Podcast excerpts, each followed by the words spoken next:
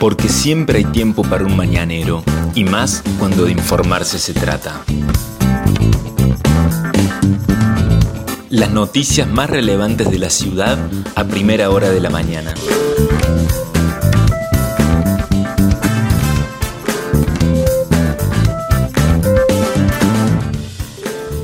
Hola, buenos días Río Cuarto. Soy la periodista Vanessa Lerner y este es El Mañanero, un podcast de otro punto digital en el que de lunes a viernes, desde las 8 horas, te contamos cuáles son las principales noticias del día para que lo comiences bien informado. Hoy por fin vemos sol en la ciudad de Río Cuarto, el cielo está despejado, a primera hora estuvo ligeramente nublado con un banco delgado de niebla, pero se fue despejando y ya está asomando el sol en todo su esplendor, aunque la temperatura está baja, 13 grados 7 décimas en el inicio de la mañana, 13 grados 7 décimas la temperatura actual, la máxima prevista para hoy por el servicio meteorológico 26 grados. La humedad es del 95%, el viento sopla del sur a 7 kilómetros en la hora y la visibilidad es casi normal, 12 kilómetros. ¿Qué indica el pronóstico del servicio meteorológico para hoy? Despejado por la mañana, por la tarde parcialmente nublado, lo mismo que para la noche también parcialmente nublado. A partir de mañana las temperaturas van a subir notablemente. Se espera el jueves 32 grados de máxima, el viernes 28, el sábado 33, el domingo 30 grados, con lo cual se va a poder disfrutar del aire libre. Estas son las principales noticias del día. Coronavirus.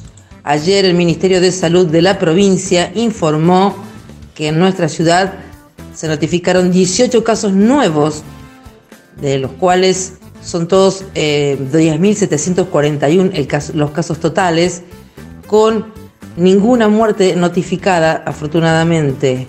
Las muertes totales hasta el 25 de enero informadas por el gobierno de Río Cuarto son 211 personas fallecidas. En la provincia se indicó que 571 fueron los nuevos casos confirmados con un total de 145.909 positivos y un total de personas fallecidas de 2.702.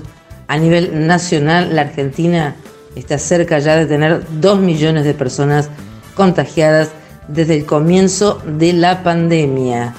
Para hoy va a haber operativo Identificar en la Plaza Roca. Esto se va a desarrollar en la Plaza Roca desde las 10 de la mañana hasta las 13.30 horas.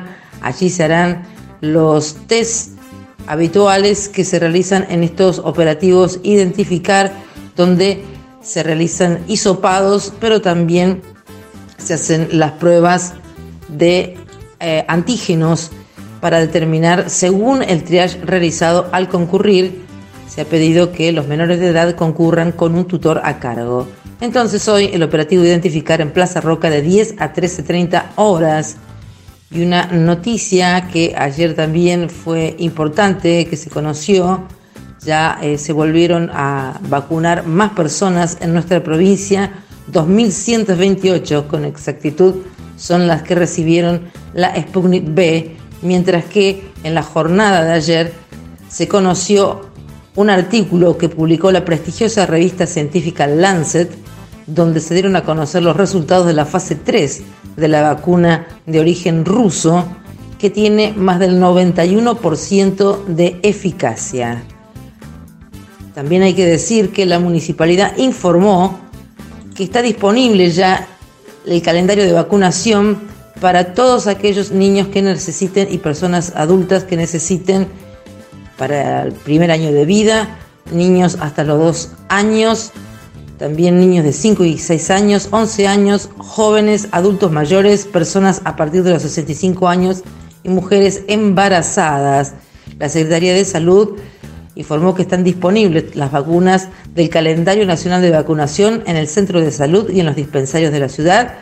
No hay que solicitar turno previo, solo hay que acercarse al dispensario del barrio y allí se les aplicarán las dosis en forma gratuita. En el caso de los menores de edad, se ha aconsejado que concurran con la cartilla de vacunación para dejar constancia de la aplicación realizada. Más información, la gente se puede comunicar al 4671-440 o al 4671-340 del centro de salud ubicado allí en Cabrera 1350.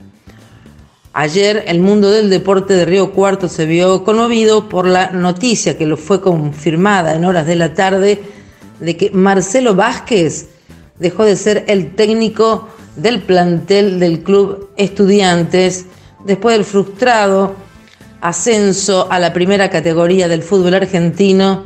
Marcelo Vázquez decidió cerrar el ciclo de cinco años al frente del equipo que no logró llegar a esa instancia, pero que sí tuvo una participación muy destacada, resaltada en todo el ambiente deportivo.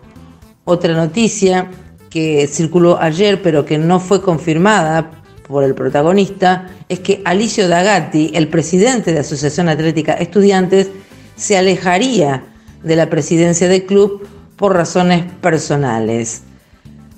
Por último, hay que decir que ayer hubo una fuerte polémica con el concejal Pablo Carrizo, el concejal del partido Política Abierta, que está procesado por ejercer violencia de género contra su expareja cuando ella estaba embarazada y que aguarda un juicio oral, la realización de un juicio oral en su contra. Bueno, ayer Pablo Carrizo agredió en sus redes a una periodista local, Karina Ambrogi, del portal La Marea, donde utilizó un lenguaje inapropiado para un concejal y además con expresiones como tomate un licuado de clonazepam, que vienen de un enfermero, Pablo Carrizo, que trabaja en el área de psiquiatría del hospital. Estas publicaciones ofensivas de Carrizo hicieron que el Círculo Sindical de la Prensa de, Córdoba, Delegación Río Cuarto, el CISPREN, le pidiera que se retractara por sus publicaciones ofensivas, pero también desde el oficialismo se conoció un comunicado del Consejo de Género, también replicado por la secretaria de Género Ana Medina y por la secretaria de Educación Mercedes Novaira y por la concejal oficialista Mariela Gatica, en el que dicen, entre otras cosas, repudiamos las expresiones misóginas, violentas y patologizantes realizadas por el concejal hacia una periodista de nuestra ciudad, basta de violencia simbólica y de reforzar estereotipos. La CTA también emitió un comunicado de repudio a las declaraciones de Carrizo y pidió que se retracte públicamente. Estas fueron las principales noticias que tenés que saber para comenzar el día. Escuchanos todas las mañanas, de lunes a viernes, ingresando a nuestra web. El Mañanero es un podcast con producción técnica de Alejandro Froliani y la producción periodística del equipo de Otro Punto Digital. Mi nombre es Vanessa Lerner. Nos encontramos mañana.